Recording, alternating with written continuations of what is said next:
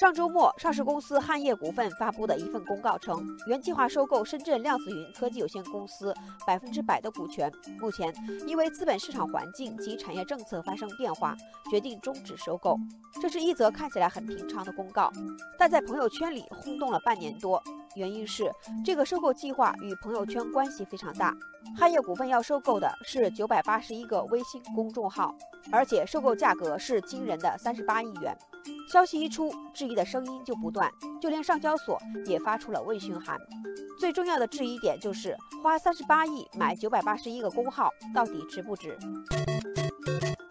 网友金色池塘说：“吓死宝宝了！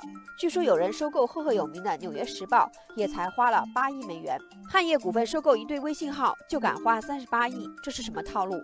完全没法淡定了。”汉业股份的这桩收购计划从披露预案至今已经过去六个月，现在终于在争议声中黄了。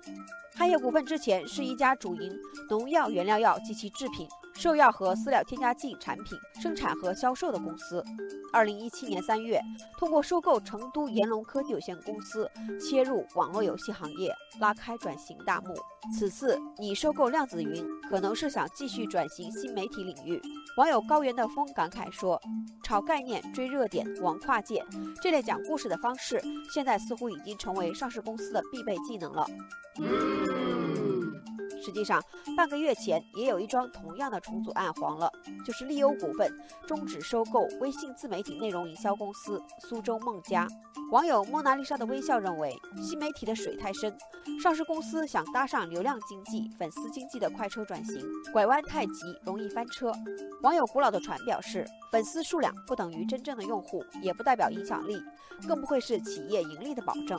网友苏立叶表示同意，他还说，现在的公众号缺乏优质原创作品，主要是靠耸人听闻的标题、猎奇低俗的内容吸引读者，很难长久生存的。网友冷空气说：“想通过追热点、讲故事的套路忽悠重组已经不灵了，还是扎扎实实做业绩靠谱。”网友牧民的鞭子还说：“永远在追热点的路上失去了自己的坚持，是走不长久的。”网友塞纳河畔总结说：“这些新奇古怪的收购，实际上都经不住严格的逻辑推理。上市公司出奇招，多半是为了套现割韭菜。